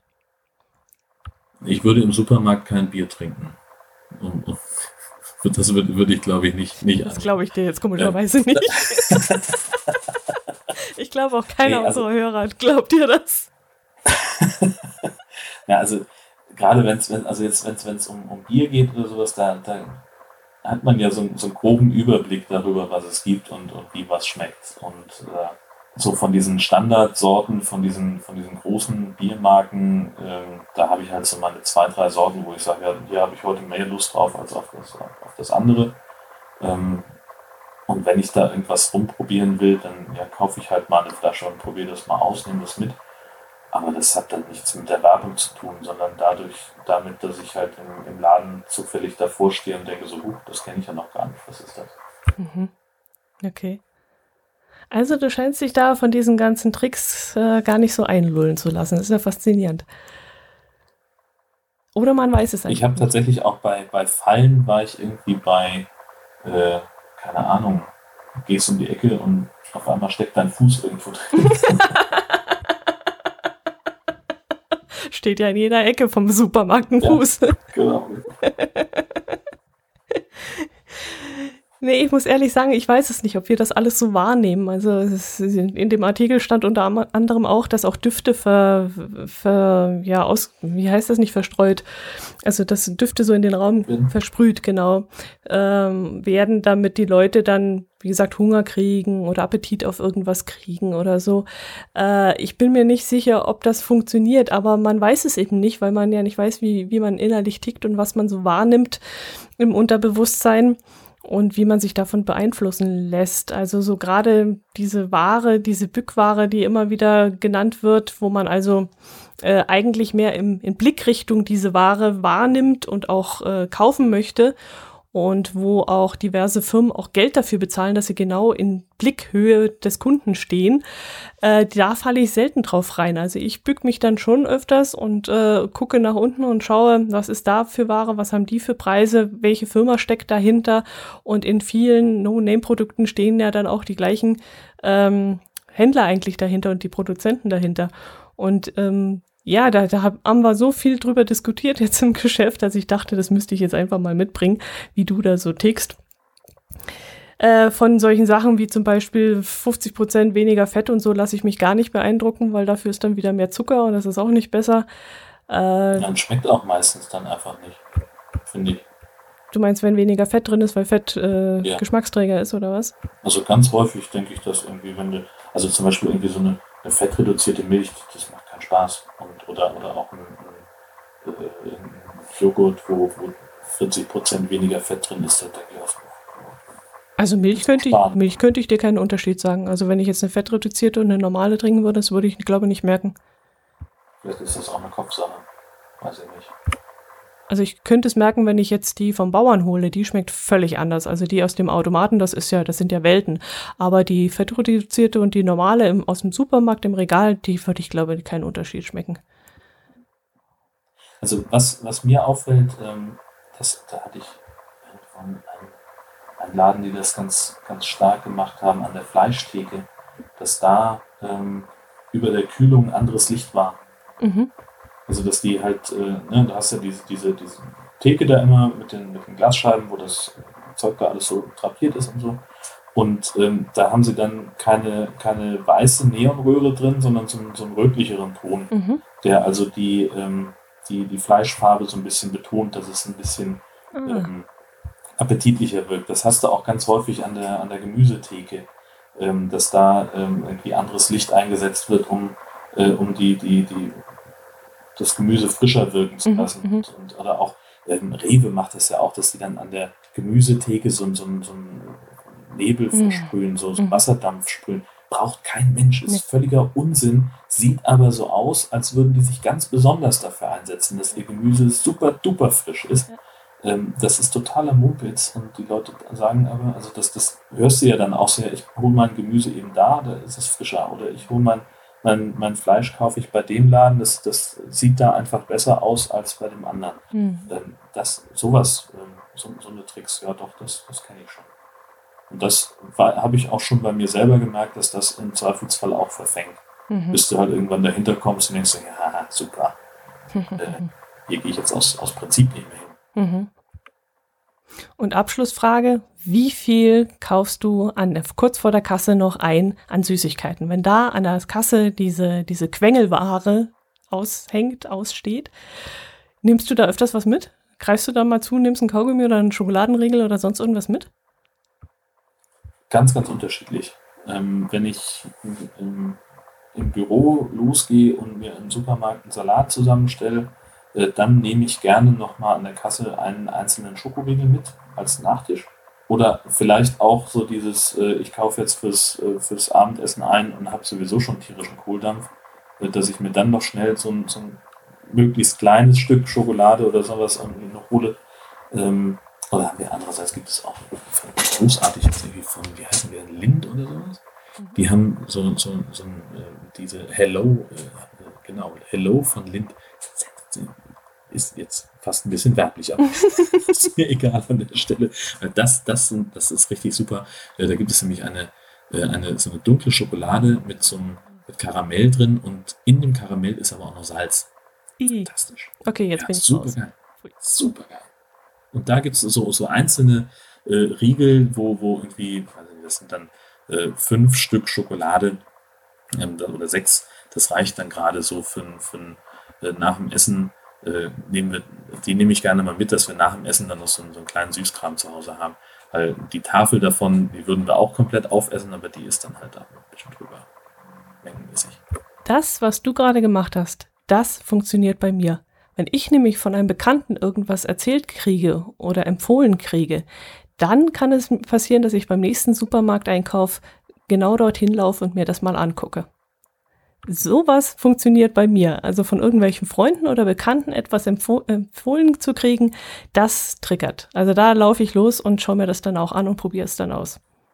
Ja, so steigert Amazon äh, gefühlt ja seinen, seinen Umsatz immer wieder, ne? dass du halt dieses, dieses Affiliate-Marketing hast. Also keine Ahnung, ich habe mir jetzt den, den und den Film gekauft oder dann kannst du, wenn, wenn du den äh, gleich, wenn du ihn bestellt hast, kannst du gleich auch vertwittern, dass du ihn gekauft mhm. hast und äh, oder hast dann noch irgendwie deinen, deinen Werbelink mit im, im Blog und sowas. Ähm, da, also das, das bringt, glaube ich, auch eine Menge. Wobei ich glaube, bei Amazon bringt auch viel, äh, Leute, die das gekauft haben, haben auch das gekauft. Ja, ja. Das ist auch so eine Sache, wo, wo ich oft äh, dann auch wirklich weitergeguckt habe und gedacht habe, ja stimmt, das passt zusammen und das könnte man gebrauchen und da bin ich auch immer sehr empfänglich für solche Sachen. Ganz gemein bei Thomann, diesem ähm, Musikalienhändler, wo, mhm. man auch so tolles Podcast-Equipment kaufen kann. Mhm. Hast, du dann, hast du dich dann irgendwie durchgerungen zu einem Item, zu einem Gerät, was du dir vielleicht kaufen möchtest und dann liest du die ganzen äh, äh Spezifikationen durch, was kann das alles und, äh, äh, und bevor du zu den, zu den Bewertungen des Produkts kommst, äh, ist dann noch so ein, ähm, so ein, so ein äh, kleines Feld, wo dann drin steht, Kunden, die sich dieses Produkt angeguckt haben, kauften zu 96 Prozent genau dieses Produkt. Okay. Dann bin ich, das ist dann, dann okay. Aber wenn dann steht, zu 70 Prozent jenes Produkt, so ein Alternativding, was offenbar irgendwas anderes kann, dann bin ich, dann bin ich komplett raus. Dann, dann geht dieser ganze Entscheidungsprozess bei mir wieder von vorne. Ach du nee. Okay. Also was mich an Thomann stört, ich habe da auch mal das zum H, was habe ich denn hier? Fünfer habe ich glaube ich hier liegen, habe ich gekauft und seitdem kriege ich, ich glaube monatlich, immer ein Riesenpacken an Prospekt also so ein richtig dickes Ding. Und vor allem, weißt du, mit so Sachen mit, mit Trompeten und Gitarren und Bass und keine Ahnung, wo ich mir sage, sowas brauche ich überhaupt nicht. Ich habe einfach nur ein Aufnahmegerät gekauft und jetzt kriege ich Werbung für Sachen, die ich niemals in meinem Leben benötige. Von Klavieren und Geigen und was weiß ich. Ja. Und das brauche ich nicht. Da reicht aber, da reicht tatsächlich ein Anruf bei denen und einfach Bescheid sagen, ich will das nicht mehr haben. Ja, das wäre eine Idee, ja, das würde Das habe ich auch eine Weile bekommen und also die hören irgendwann von alleine damit auf, wenn du halt darauf nicht, nicht anspringst und Dinge aus dieser Liste, aus diesem, aus diesem Prospekt, das ist ja so diese, diese sieht ja im Prinzip wie ein Stadtplan, ne, von, mhm. von der Größe her, ja. wenn du das auffaltest. Äh, und irgendwann hört das auf nach ein paar Monaten. Aber ich habe da einfach angerufen und habe gesagt, Leute, ganz ehrlich, braucht ihr mir nicht schicken, landet sowieso gleich im Müll. Ja. Und da waren die auch ganz dankbar. Ja. Das ist eine gute Idee, das werde ich machen, weil mir gefällt auch das Papier nicht, auf dem das gedruckt wurde und das ist so haptisch überhaupt nicht meins und ja, nee, stört mich bloß. Und im Endeffekt ist ja dieser Anruf dann halt auch, also die haben dann ja auch keine Wahl, ne? Du hast ja dann einen Werbewiderspruch eingelegt, mhm. dann dürfen sie dir auch nichts mehr schicken. Mhm. Ja, werde ich mal ausprobieren. Auch das ist eine Art von Empfehlungsmarketing, glaube ich. Ne? Bestell doch die Werbung einfach ab. Ja, ich weiß es nicht. Aber auf jeden Fall werde ich beim nächsten Mal im Supermarkt nach, was muss ich gucken? Lind? ja, genau. Hello von Lind. nee, nee, bei dem Salz war ich schon raus. Das kann ich nicht haben. Also, Die haben auch andere Sorten. Ja, trotzdem. Also irgendwas, was süß mit salzig oder süß mit scharf, das ist nicht unbedingt meins. Also. Ich würde das mal ausprobieren. Ich fand das. Aber mach, mach, wie du meinst. Ich habe übrigens in meinem eigenen Podcast, der äh, am gleichen Tag rauskommt wie diese Episode vom Nord-Süd-Gefälle, noch eine andere Schokoladenempfehlung, die noch toller ist. Aber auch da ist Salz mit im Spiel. Also das ist auch Überraschungsprodukt. Mhm. Das kann passieren. Dann bin ich ja mal gespannt. Hast du gerade Schleichwerbung gemacht für deinen Podcast? Nein. Also ich erzähle in meinem nächsten Podcast von unserem Ausflug nach München, wo wir eine VIP-Tour durch die Allianz Arena gemacht haben. Uh. Cool, gell? Nice. Damit das, ja auch mal angebracht ist. Das, ist. das klingt total cool. ja, schauen wir mal. Aber du warst auf Föhr. Hast du mir ja, vorhin kurz erzählt. Ja. Erzähl mal. Ähm, das, das war ganz, ganz toll. Also meine äh, Frau hat da ähm, hat den, einen Führer Pastor kennengelernt. Mhm. Ähm, und der hat äh, ihr bei Facebook geschrieben, so im Sinne von, ähm, wir wollen jetzt in Urlaub fahren, meine Frau und ich. Und wir brauchen noch eine Urlaubsvertretung für den Gottesdienst am Sonntag. Und äh, da hat, haben wir nicht lange überlegt und haben gesagt, ja, warum denn nicht? Fahren wir einfach mal hin. Und das war, ähm, das war sehr, sehr cool. Ähm, wir haben da, ähm, also die haben im Pastorat so, so einen Gästeraum, ähm, wo sie im Sommer halt zum Beispiel Musiker unterbringen, die da Konzerte spielen. Das ist halt einfach letztlich so, so ein Multifunktionsraum im Gemeindezentrum. Ne? Da hast du halt, kannst da auch irgendwie ein äh, äh, was weiß ich, den, den Frauenkreis, die Kaffeetafeln machen oder sowas. Da ist eine kleine Küchenzeile drin, mhm. äh, ein Bad, ein Tisch und zwei Schrankbetten. Ähm, und da hatten wir irgendwie so, keine Ahnung, was wird das gehabt haben, 30, 40 Quadratmeter war der Raum groß, wo wir unser eigenes kleines Reich so ein bisschen hatten. Es gab kostenloses WLAN. Äh, wir mussten uns eben nicht um eine Unterkunft kümmern auf Föhr, sondern hatten halt äh, so dieses berühmte Hand gegen Koje-Prinzip. Ähm, und äh, mussten dann also nur die Überfahrt bezahlen.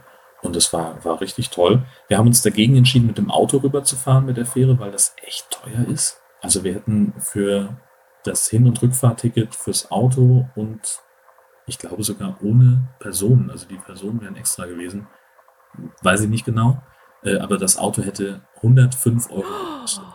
Okay. Und da denke ich mal halt, okay, da musst du schon mindestens zwei Wochen auf der Insel sein, damit sich das lohnt. Wie lange ist die Fahrzeit bis dorthin? 50 Minuten. Okay. Und da haben wir, also wir als Passagiere haben zu zweit hin und zurück 28 Euro bezahlt.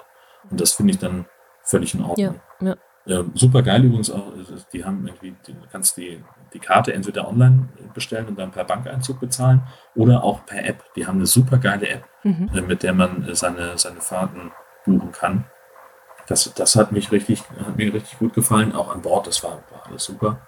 Ähm, du musst dann halt, du stehst dann halt in, in Wieg auf Föhr, dem Hauptort, äh, musst von da halt irgendwie wegkommen. Also das musst, mussten wir dann organisieren. Da hat dann die Gemeindesekretärin ähm, hat uns dann abgeholt ähm, und ins, ins Pastorat gefahren, uns halt auch alles gezeigt und sind wir nochmal durch die Kirche gegangen, was meine Frau dann halt so wissen musste, ähm, wo alles ist und ähm, haben dann noch die Küsterin da getroffen und da konnten die sich schon mal ein bisschen besprechen.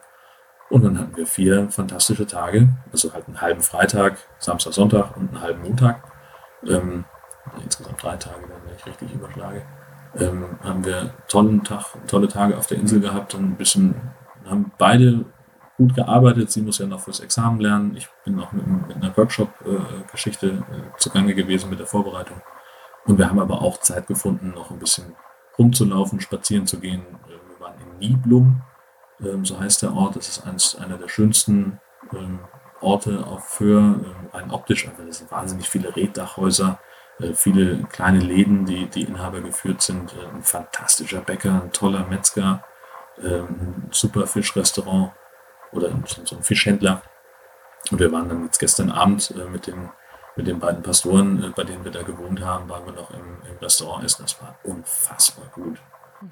Ähm, da sind, also da ist, man kann da einfach sich toll aufhalten und wir hatten Mords, eine mordsgute Zeit. Was mir aufgefallen ist, Föhr fühlt sich nicht so richtig inselig an, mhm.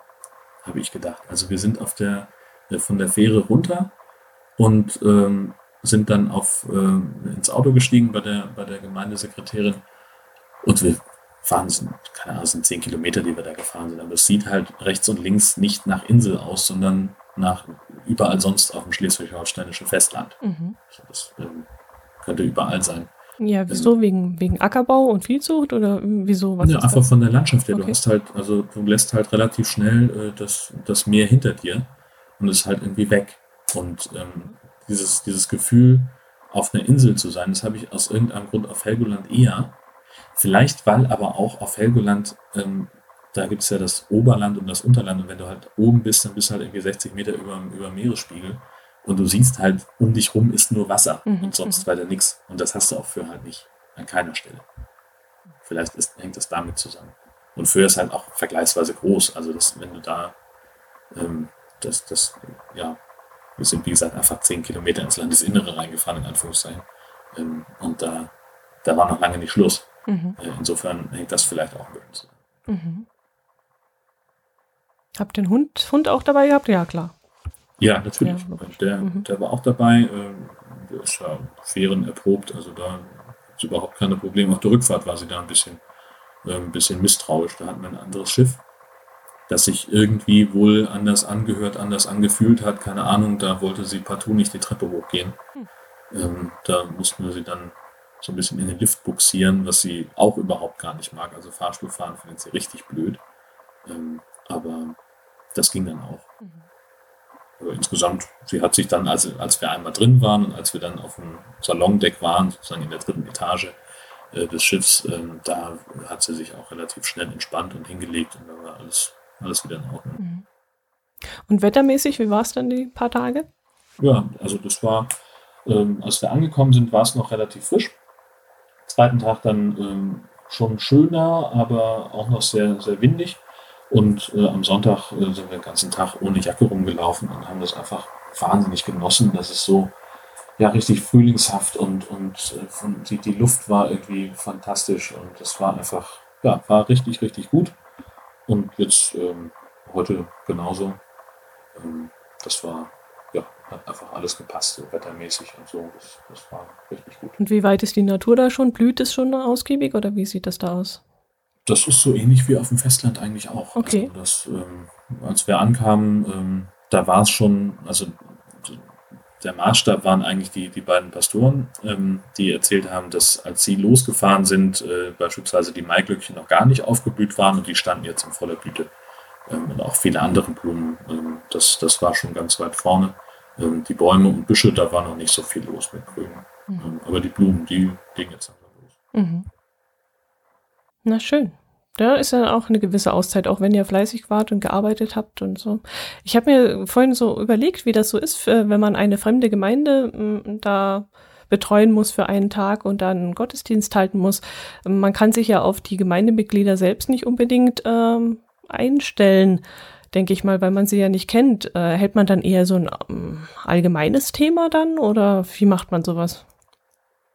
Naja, so richtig viel, viel Einblick, äh, da müsstest du meine Frau fragen. Äh, also ich, Warst ich du nicht das, dabei? Bist du nicht hingegangen? Doch, doch, ja, natürlich, klar bin ich auch hingegangen. Aber, äh, ähm, also was ich gemerkt habe, war, oder was, was, worüber wir auch gesprochen haben, sie war halt von der, von der Kirche sehr beeindruckt. Ähm, das ist der sogenannte Friesendom, das ist also ein sehr großer Kirchraum, sehr alt. Ähm, und die Strecke von, von, den, von den Sitzreihen bis zum Altar zum Beispiel, da bist du 20 Sekunden unterwegs. Und da musst du dir, also das, das ist dann halt, wo, wo sie gesagt hat, so, da, da muss sie ein komplett anderes Timing sich überlegen. Sprich, also wenn die Gemeinde noch die letzte Strophe vom Lied singt, schon mal aufstehen und nach vorne gehen, damit sie dann rechtzeitig da ist. zum Beispiel. Okay. Ähm, natürlich musst du dann auch anders sprechen, weil, weil dann ein sehr großer Nachhall ist. Das heißt, du kannst halt nicht wie in der in dem, in dem kleinen Kirchraum, in dem sie normalerweise ihre Gottesdienste hält und wo sie auch eine andere, andere Tonanlage hat äh, als dort. Äh, da kannst du halt relativ normal sprechen, in einer normalen Geschwindigkeit, musst nicht so viele Pausen machen. Und in, in dem Raum, wo es halt so, so eine große Nachhaltzeit gibt, da musst du eben auch ähm, die, die Zeit lassen, mhm. dass das halt einfach verklingt. Mhm. So, das heißt, du wartest dann halt noch zwei, drei Sekunden, bis der letzte Ton wirklich verklungen ist, bevor du anfangen kannst. Also so viel mal zum, zum Technischen. Ähm, und dann, was die, was die Predigt angeht, ähm, naja, du hast halt, äh, es gibt halt einen Predigtext, der festgelegt, festgelegt ist für die gesamte Landeskirche. Über diesen Text predigen alle an dem Tag. Und ähm, dann ist es halt so dein, dein persönlicher Stil, wie du halt da rangehst, ne? was du für einen Zugang für dich zum Text findest, ähm, um den so ein bisschen auszulegen, darzulegen, wie du, wie du vielleicht auch äh, irgendwie eine, eine, Botschaft, einen Denkanstoß daraus ziehen kannst. Natürlich ist das ein bisschen was anderes, wenn du die Gemeinde halt kennst. Denn es gibt ja zum Beispiel, wenn du jetzt, äh, mein Schwiegervater ist ja auch äh, Pastor, und der hat äh, ganz viele Vertretungsdienste gemacht, weil das halt so seine Stellenbeschreibung zum, zum Schluss war vor der, vor der Rente. Ähm, und es gibt halt beispielsweise in, Kiel gibt es einfach von den, von den Stadtteilen her schon Gemeinden, wo beispielsweise mehr Akademiker wohnen. Mhm. Kiel Düsternbrook, das ist eine sehr, sehr wohlhabende Gegend schon immer gewesen. Ähm, und da würdest du vielleicht, hast du vielleicht ein anderes ähm, eine andere Herangehensweise an so einen Text als, als in einem Stadtteil, wo traditionell die ähm, finanziell etwas schlechter gestellten wohnen oder wo, wo der Akademikeranteil kleiner ist. Ähm, zum, und, und dann hast du halt auch vielleicht in der, äh, in der, in der Zentralkirche äh, direkt an, in, der, in der Innenstadt, hast du auch nochmal einen anderen Anspruch, ähm, den die Gemeinde an, an den Gottesdienst und an die Predigt stellt. Da kannst du natürlich dann eher drauf eingehen, wenn du die Gemeinde kennst. Aber in dem Fall, es gibt halt in dem Dorf die eine Kirche und du bist halt die Vertretung. Das wissen ja auch alle. Insofern ist denen halt auch klar, es wird jetzt irgendwie anders laufen, aber ich glaube nicht, dass deswegen weniger Leute gekommen sind. Das wäre meine Frage gewesen. Kommen dann mehr Leute, weil sie sagen, oh, mal gucken, heute ist mal was anderes los, mal ein bisschen Abwechslung, oder kommen weniger, weil sie sagen, oh nee, heute ist ja nicht unser Pastor da, hm, ist ja blöd. Gibt es beides. Mhm. Ähm, das ist also etwas, das meine Frau auch schon wahrgenommen hat. Sie hat halt hier in Husum, in Anführungszeichen, einen Fanclub von, von Leuten, die ihr regelrecht hinterherreisen. Wenn sie, also sprich, wenn sie in ihrer Heimatgemeinde Gottesdienst hat, dann sind die Leute da das ist halt so eine Gruppe von drei, vier Leuten. Ähm, und wenn sie woanders äh, einen Gottesdienst hält, dann kommen die halt auch dahin. Mhm. Ähm, und andererseits gibt es eben auch Leute, die sagen, ja gut, die Vikarin, die weiß nicht, das gefällt mir nicht, wie sie das macht, dann bleibe ich halt weg. So, ich will mhm. meinen Pastor haben. Mhm. Gehen dann halt dahin, wo er entweder Gottesdienst hält oder wenn er gar nicht da ist, dann suchen sie sich halt irgendwas anderes oder gehen gar nicht los. Das mhm. gibt es durchaus. Mhm. Und das wird in, in, dort in der, in der Gemeinde auf Höhe das ganz genauso gewesen sein. Das kann ich mir schon vorstellen. Mhm. Und dann gibt es natürlich auch die Leute, die, die sagen, ich gehe jeden Sonntag in die Kirche und ich sitze jeden Sonntag in der Bankreihe auf dem Platz und da werde ich auch dieses Mal sein. Also die, das sind so die drei Gruppen. Ne? Mhm, mh. hm, spannend. Du solltest mit deiner Frau einen Podcast machen. Du machst ja so wenige. Ich würde sagen, du machst noch einen Podcast mit deiner Frau. nee, finde ich einen interessanten Einblick, echt. Ja. Tatsächlich äh, haben wir schon seit, seit Ewigkeiten vor, ähm, was, was aufzuziehen, einen, einen Predigt-Podcast, ähm, wo es gar nicht mal, also wo man halt wirklich einfach, also wo sie sagt halt, in, in so eine Predigt, da fließt unfassbar viel Arbeit rein, gerade am Anfang. Ähm, sie sagt halt, also so, sie arbeitet im Prinzip die ganze Woche an der Predigt so gedanklich. Ne? Also der, der Predigtext mhm. beschäftigt mhm. sie mehrere Tage mhm. und dann muss sie sich irgendwann hinsetzen und das aufschreiben. Und auch das, dieses Akt, der Akt des, des Aufschreibens, des Formulierens, des nochmal Feilens, auch das ist dann nochmal ziemlich lang. Und da sagt sie, ist halt einfach schade, du hältst die Predigt einmal, dann ist die weg. Mhm, mh. Das wär, wäre ja schön, wenn man eben äh, die, die Predigten dann sozusagen konservieren will. Und ihre Idee war jetzt, dass man halt dann sich mit mehreren Kollegen zusammentut und so jeder so sein, sein Best-of als Podcast veröffentlicht. Dass das also gar nicht so ein, so ein zeitlicher Zusammenhang gibt. Also manche Gemeinden machen das, dass sie halt den Gottesdienst komplett mitschneiden und als Podcast online stellen. Mhm. Hauptsächlich freikirchliche Gemeinden. Ähm, aber halt einfach, sie sagt halt so, der Gedanke ist einfach, gute Predigten zu sammeln äh, und die in einem Podcast mhm. auszubringen. Mhm. So ähnlich wie hier, du erzählst ja auch gerne mal von dem einen Pfarrer, der da diese Andacht mhm. genau, ja. Ja. So, so, ähnlich halt. Ja, höre ich auch immer sehr gerne. Also äh, da gibt es bestimmt Hörer, die das sehr gerne hören würden. Mit Sicherheit. Ja, dann äh, äh kommt mal in die Pötte, ihr zwei. du weißt ja, wie es geht. Jetzt hältst du erstmal deinen Vortrag und dann äh, schmeißt du da was an. genau. Tatsächlich hat das, ist das bisher mehr daran gescheitert, dass äh, Kollegen zu finden, die dabei mitmachen wollen. Also sie alleine könnte das in ähnlicher Form nicht wuppen.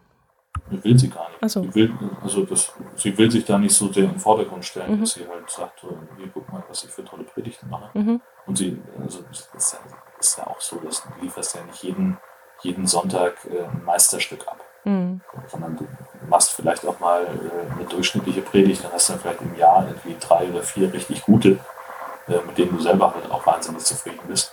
Ähm, das wäre halt so der Ansatz, dass man eben guckt, äh, dass, dass jeder, der da teilnimmt, so ein bisschen seine, seine Filetstücke präsentiert. Naja, wir machen ja auch nicht jedes Mal eine tolle Episode. Wir haben ja auch bessere und schlechtere. Ich schon. Dann ich schmeiß hier alles in die Waagschale, was ich habe. Und ja, ich habe mich gerade selber fett gemacht. Ja, ja. naja, dann schauen wir mal, was da noch kommt. Es wäre echt. Ja, genau. Äh, und dann haben wir aber ja noch äh, tolles Feedback bekommen, zum Beispiel auch äh, wieder mal neue Automaten, richtig? Richtig. Hm, so ganz neu sind die noch gar nicht. Silke war ja äh, letztes Jahr im Urlaub schon in Berlin und da hat sie noch ein paar Automaten nachgereicht, die ihr wieder in den Sinn gekommen sind. Sie hat unter anderem einen Madenautomaten für Angler aufgetan und da habe ich mich daran erinnert, weißt du noch, wo ich in Kiel war und wir die Außenaufnahme gemacht haben? Da sind wir doch auch zu so einem Automaten gegangen. Und daran ja. habe ich mich dann erinnern können an diese uh, ekligen Dinger da in den Plastikschüsseln. Dann hat sie einen Fotoautomat fotografiert, äh, ja doch, fotografiert, Fotoautomat fotografiert, das war jetzt ein doppelt gemobbelt. Ähm, und da habe ich mir gedacht, äh, ich war noch nie in so einem Fotoautomaten. Es gibt ja, es gibt ja so viele, aber ich war in meinem Lebtag noch nie in so einem Fotoautomaten. Du brauchtest noch nie auf die Schnelle mal, mal eben ein Passbild? Vor allem Passbilder, die sind ja genormt. Das konntest du ja mit den Dingern doch gar nicht machen. Selbstverständlich. Und wie? Das, das ist total gut. Die leiten dich richtig da durch. Da gibt es ein Sprachmenü und dann musst du deinen Sitz einstellen, dass du mit dem Kopf in so einem Echt? projizierten Oval bist, damit du halt genau in der Bildmitte ist. Ja, ja, das ist total gut. Ja, aber eine Katastrophe, da, da, das macht doch der Fotograf viel besser, der, der, der hübscht dich doch da noch aus. Für, und das für ein biometrisches Passbild, ganz ehrlich, da kannst du dich auch mal schnell am Bahnhof in den Automaten setzen. Oh, oh, vorsichtig, vorsichtig. Als damals, vor, lass mich raten, wann war das, 15 oder 20 Jahren, diese, ähm, na, diese Krankenkassenkarte rauskam mit Foto, Da hat man mich angeschrieben, hat mich meine Krankenkasse angeschrieben und gesagt, ich soll ihnen ein Foto zuschicken. Da habe ich gesagt, so ein Schmarren, ein Foto für so ein, für eine Krankenkassenkarte, ja, was ist denn das Beklopptes? Habe mich vorne äh, vor der Haustür an die weiße Hauswand gestellt, mein Freund hat ein Foto von mir gemacht und ich habe das Ding eingeschickt. Dann ist nichts passiert und zwar zehn Jahre lang ist nichts passiert. Und plötzlich uh. habe ich eine Krankenkassenkarte zugeschickt bekommen mit einem uralten, furchtbar aufgenommenen Foto. Und das muss ich jetzt bei jedem Arztbesuch angucken, dieses Foto. Ja. Also aber, seitdem also, bin ich geheilt. Na, aber wärst du dafür, also wärst du jetzt zufriedener, wenn wenn ja. es ein zehn Jahre altes Fotografenfoto gewesen wäre? Ja. Also die Fotos, die die Fotografen machen für fürs Passfoto, das ist ja wesentlich besser und auch von, vom Format und von der Größe vom Kopf und von der, vom Winkel, wie du den Kopf halten musst und so. Da gibt es ja auch Vorgaben, die du äh, einhalten musst, wenn du dir ein Passfoto machen lässt. Also. Ja, das sagt dir der Automat was. Ja, aber doch. Das ist ja das Gute daran. Mm, ah, mm, ah. Also vor Dingen, also ich, ich habe ich hab jetzt, ich habe beides mal, mal gemacht. Ähm, ich habe mal für ein Passbild war ich beim Fotografen und mal war ich äh, einfach schnell im Automaten, weil ich einfach vergessen hatte, mir ein Foto zu machen. So, und es war halt irgendwie, ich hatte den, äh, weiß ich, ich brauchte den schnell, weil der, ich glaube, mein Perso war schon abgelaufen und ich wollte das äh, noch schnell am Montag vor einer äh, vor einem Ausflug oder irgendwas abgegeben haben. Ich weiß es nicht mehr, keine Ahnung. Und dann bin ich halt, anstatt ich äh, dann auf dem, ich wollte halt morgens um acht gleich im Rathaus sein und habe dann sonntags abends am Bahnhof schnell das Foto gemacht.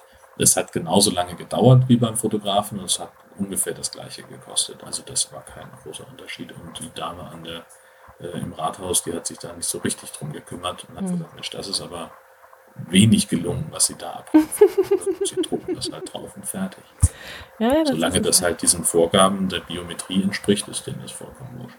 Ja, ah, nee, nee, also da ver verlasse ich mich lieber auf den Fotografen, dass der mich auch ein bisschen ins rechte Licht drück, rückt und vielleicht nochmal über die Nase pudert, damit die nicht so glänzt oder irgendwas. Also das muss dann schon sein. Das macht der Fotograf. Ja. Ja, klar. Was? Und dann mit diesem, mit diesem Schirm im Hintergrund, damit das Licht da anders reflektiert und so. Ah, ja, klar, das ist doch viel besser. Ja, aber vielleicht bin ich da auch zu eitel. Ich weiß es ja nicht. Dann müssen wir jetzt dringend über dein Führerscheinfoto sprechen. Mein Führerscheinfoto? Ja, was ist denn da drin? Wolltest du gerade überleiten zu dem Autoautomat? Nein, ich wollte über dein Führerscheinfoto sprechen. Das ist ja, das ist ja so ein Ding. Also, also ich habe meinen Führerschein äh, ja mit, mit, mit 17 gemacht. Ich hatte noch diesen, diesen rosafarbenen Lappen mhm. und den hätte ich auch immer noch, wenn ich nicht mal äh, für einen äh, für, für einen Auftrag, für, für einen Arbeitgeber äh, den Personenbeförderungsschein hätte machen müssen. Und da brauchte ich dann aus irgendeinem Grund einen neuen Führerschein. Ja. Und das sind ja nun Fotos, die halt einfach scheiß alt sind und wo immer alle dumm aussehen drauf. Wie sieht es bei dir aus? Kann ich nicht mitreden, weil ich habe ihn auch inzwischen erneuert. Weil bei mir kam nämlich eine LASIK-Operation dazwischen. Ich habe mir meine Augen lasern lassen und habe dann den Vermerk, sie muss äh, eine Brille tragen, habe ich rauscanceln lassen können. Und deswegen brauchte ich dann auch einen neuen und ich habe den rosanen auch nicht mehr. Aber warst du damals für, für ein Foto extra beim, beim Fotografen? Ja, bin ich immer. Ja, ich sag ja, ich war noch nie in so einem Fotoautomaten, noch nie. Also dann haben wir jetzt, wenn du das nächste Mal im Norden bist, ja zwei Missionen, wenn ich es richtig sehe. Also wir beide müssen uns in so einen Fotoautomaten quetschen. Äh, denn oh, das sind auch, das sind ja die, die coolsten Geschichten, die, die in Fotoautomaten stattfinden. Und äh, du musst ein Mettbrötchen essen. Ich will keine Geschichten mit dir im Fotoautomaten. Nein. Ich nehme das Mettbrötchen und den Döner sowieso. Ach ja Gott, der Döner ja auch. Genau. Und das Auto zerschlagen. Also wir haben viel zu tun. Das stimmt. Oh Gott, oh Gott. Aber wenn du den Autoautomaten schon ansprichst, was ist das denn noch? Ja, habe ich auch durch Zufall entdeckt. Ich weiß gar nicht mehr, wie mir das wieder zugetragen worden ist. Ich habe keine Ahnung. In Singapur gibt es seit letztem Jahr einen Autoautomaten. Und zwar ist das ein riesiges Hochhaus. Und da geht der Kunde unten im Erdgeschoss an einen äh, PC und gibt dort in eine App ein, welches Modell er gerne haben möchte. Und daraufhin bewegt sich dann innerhalb dieses Turms, in der Mitte des Turms, eine Plattform und befördert das gewünschte Auto, das du ausgesucht hast, ins Erdgeschoss. Dann kannst du das Ding in Augenschein nehmen, kannst damit sogar Probe fahren, was ich extrem seltsam finde, weil da kann ja was passieren, der kann ja damit wegfahren oder kannst ja zu Schrott fahren oder so. Und dann kannst du nach der Bezahlung das Auto gleich mit nach Hause nehmen. Und diese Autos, die dort angeboten sind, sind nicht irgendwelche Kleinstwagen, wo man wirklich mal einen klauen könnte oder so unbemerkt, sondern es sind Luxusmarken wie Ferrari, Lamborghini, Aston Martin, Bentley oder auch Porsche. Wahnsinn. Und das Ding steht in Shanghai. Und das fand ich mal so richtig interessant, dass man heutzutage schon Autos einfach nur per Knopfdruck ausliefern kann. Also wenn du mal ganz eilig ein Auto brauchst, Jörn, Du weißt, wie du das machen kannst. Muss ich vorhin den Passbildautomaten genau. meinen Führerschein erneuern Richtig, ja. Aber das ist mit Abstand der kurioseste Automat, den wir hier bisher hatten. Das ist richtig, ja. Das ist ein 15-stöckiger Turm und in dem sind 60 Autos untergebracht. Allesamt Luxusmarken. Unglaublich. das ist echt verrückt. Gut, äh, ich würde dann langsam zum, zum Feedback rüberkommen. Wir haben nämlich einen sendeten Kommentar bekommen von Elke. Äh, die schreibt, äh, sie sich erstmal bedankt für unsere regelmäßigen Berichte aus Norden und Süden und äh, das, und sie klärt die Met-Frage auf, schreibt nämlich, dass es sowas ähnliches wie Met auch in Süddeutschland gibt, zumindest bei ihr in Franken. Das nennt sich bei denen Keck oder Broadwashed Keck. Mein Fränkisch ist sehr mies. Ähm, und da gibt es, sie hat auch noch einen Link ähm, mit reingestellt in den Kommentar, äh, der Aufklärung ins Namenswirrwarr bringt. Sie schreibt, äh, dass sie selber äh, hohen, rohes Fleisch und rohen Fisch generell nicht so gerne mag. Aber vielen Dank jedenfalls für die Aufklärung. Ja, herzlichen Dank. Und dann haben wir auch wieder ein paar Twitter-Follower dazu bekommen. Ich hoffe, ich äh, spreche die Namen jetzt alle richtig aus. Es sind ein paar schwierige dabei. Da ist einmal die Efimole oder der Efimole, ich nehme mal an, eine sie. Dann die Ronja Show, der Puhvogel Podcast, Kukinat 230YT, äh, die Vanessa und der Trollcontainer sowie der TJ und der Daniel oder Daniel Wallace. Daniel. Daniel. Herzlich willkommen. Willkommen zu unseren Qualitätstweets. Na, so viel haben wir, glaube ich, letztes Mal gar nicht wieder geschrieben. Oder auch wohl, du warst fleißig. Ja, so ein paar Mal habe ich mich ein wenig dran erinnert, ja. Du hast von einem Zugreiseblog was retweetet. Da steht die Überschrift, das Bordbistro ist heute leider aus betrieblichen Gründen geschlossen, weil ein Bistro-Mitarbeiter volltrunken aus dem Zug gewiesen werden musste. Ach ja, richtig. Stimmt. Darüber wollte ich auch noch gesprochen haben der war einfach, der hat sich einfach sehr, sehr stark selbst bedient an, äh, den, den, an den Getränken, die es da gab und unter anderem eben auch am Bier. Ähm, und der war so besoffen, dass er nicht mehr in der Lage war, ähm, die Leute zu bedienen. Und dann ähm, hat der, der Zugchef gesagt, ja Freundchen, dann steigst du jetzt hier aber aus. Das fand der wiederum nicht so gut.